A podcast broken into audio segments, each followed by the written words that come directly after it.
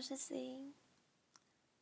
哦，好久没有更新内容了，因为上礼拜我连续上了两个节目，然后有点累，所以让自己休息了一周。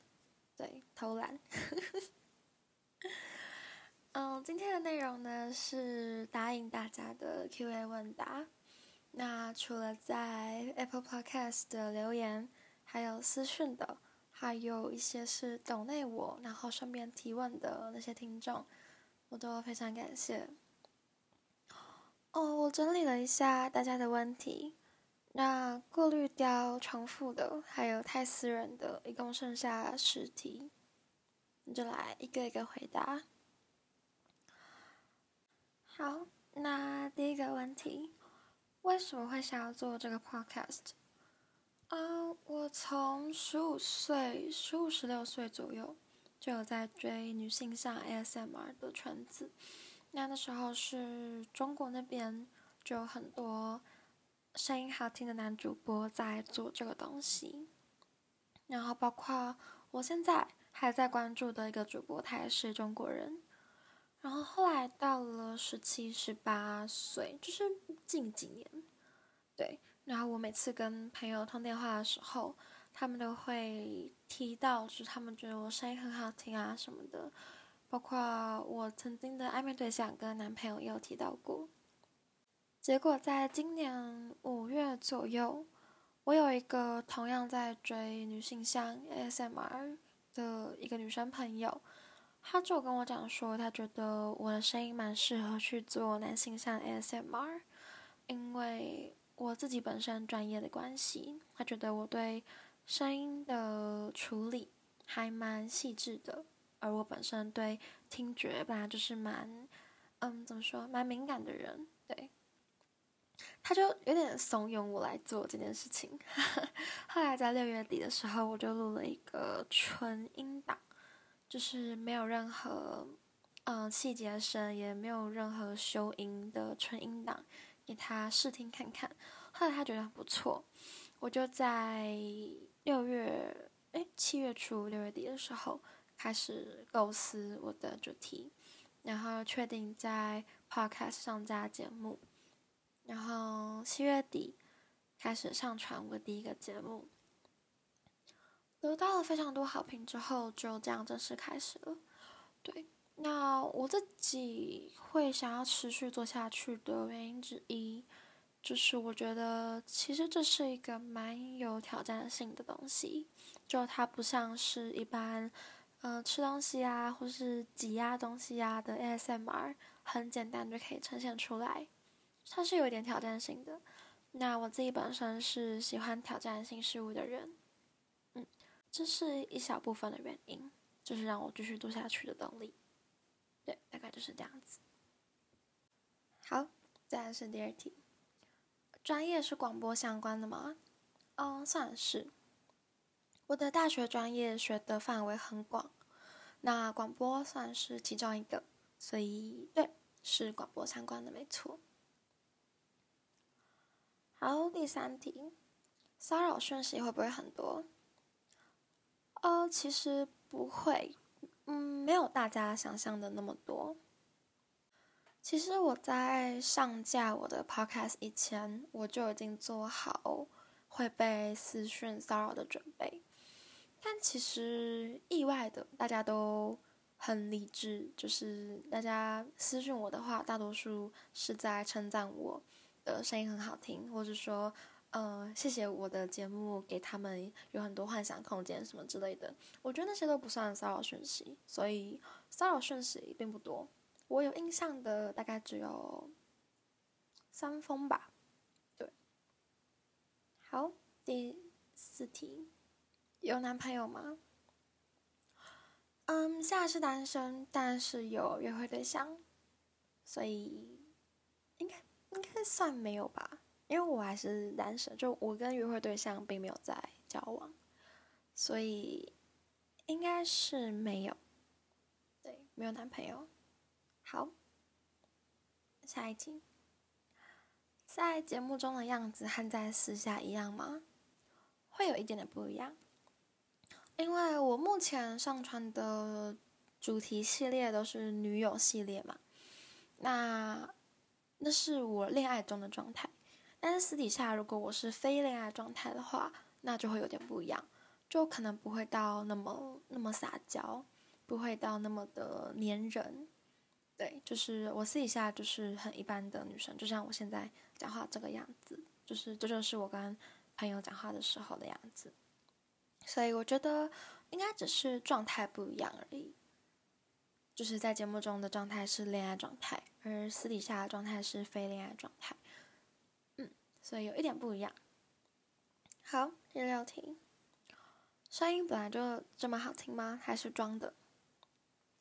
哦，我觉得应该也是状态的问题，就是跟上一题一样。嗯，也不能说装，应该说那样子的声音是我在跟男朋友讲话的时候会有的声音，就是会有点稍微撒娇，呃，那也是部分的我，所以也不能说是装的，就是状态不一样，一个是恋爱状态中的声音，另外一个是，嗯，但现在的声音就是非恋爱状态中的声音，对。好，第七题，剧本都是怎么想的？代入感要怎么营造？很厉害。好，先谢谢你的夸奖。剧本都是怎么想的？嗯，有小部分是自己的亲身经验，也有小部分是纯幻想出来的。也有少部分是朋友的经验，因为我自己私底下本来就会跟朋友聊很多感情上的事情，所以他们有时候给了我一些他们自己的故事，那我就会截取可以用的一些片段，然后稍微改编一下，然后放入我的节目里。那还有一些小部分是像是在阿宝的节目里提到的，就是。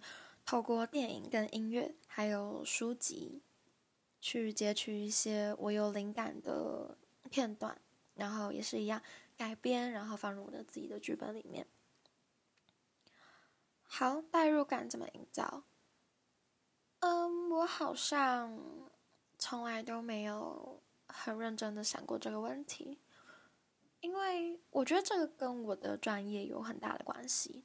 就是我不需要刻意去想我的我的代入感要怎么营造这件事情，我就知道要怎么营造。这样这样是有点自我膨胀。嗯，可是就是我我不太需要去呃提醒自己，就是哦语气的哪个地方需要转折，或者是哪个地方要加一些细节声，或是要修音什么的。对，就是我自己很自然而然就就知道这些事情，所以我觉得跟我的专业有很大的关系。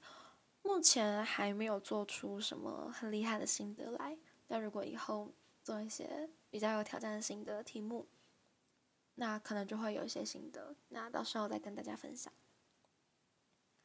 好，第八题，未来会露脸吗？不会。哦，如果是。面对其他 podcaster 的话的那种情况的露脸，我可以接受。像是我去打金人生事务所录音的时候，就是我们是在同一个录音室一起录音，那那时候就有直接面对面的见到。但我觉得那个没有关系。可是如果是露给听众看的话，是不太可能的，因为一旦我露脸了，我就会破坏我跟听众之间的平衡。就是像我上其他节目一直强调的一样，就是我希望大家在听我的节目的时候，是可以很放松的，带入自己的新幻想对象，而不是一直去想，哦，这个主播长什么样子，他私底下是什么样的人之类的这种，就是永远都得不到答案的问题。那一旦我露脸了，我就会破坏我的载体。就是我的节目对听众来说就是一个载体，而这也就破坏了我节目原本的初衷，所以未来是不可能露脸的，对，不管我做多久都一样。好，下一题。抖内金额多的话，会有私人福利吗？不会。嗯，我绝对不会去强迫我的听众抖内我一些钱。我希望我的听众抖内我是真的出自于内心、发自内心的想要让我有更多创作的动力而来抖内我。就算你只有抖内五十块、一百块，我也觉得没有关系。所以大家就不要想那么多，就是如果你要抖内，那你就就是抖内就结束，这样就好了。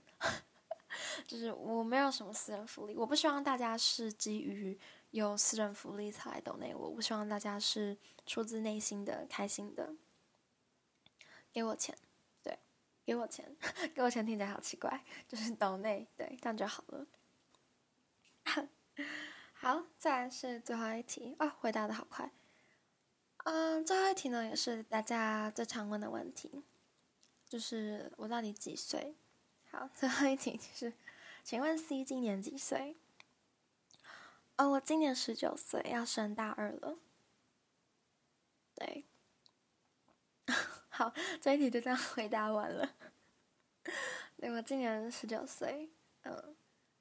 呃，我不知道是因为我年纪比较小的关系，还是怎么样，就感觉其他 podcaster 听到我只有十九岁这件事情，就是都变得特别照顾我，就是会会来关心我什么的，所以呃，还蛮感谢他们的。其实，像是呃，性爱三八师的施老师，还有导进人生事务所，还有阿宝，对他们都很。就是很照顾我，很对，很谢谢他们。好，那今天的节目内容就到这边结束了。呃，问答的话，近期应该是不会再开了。对，可能要再过一阵子，累积到一定的听众量，我才会再开一次 Q&A。好，那希望呃我录制 Q&A 有解答到你的问题。那我们下一期节目见，拜拜。Hello，努力了一整天，现在是可以好好休息的时间了。关上灯，躺上床，睡醒又会是全新的一天。你今天也辛苦了哦。晚安。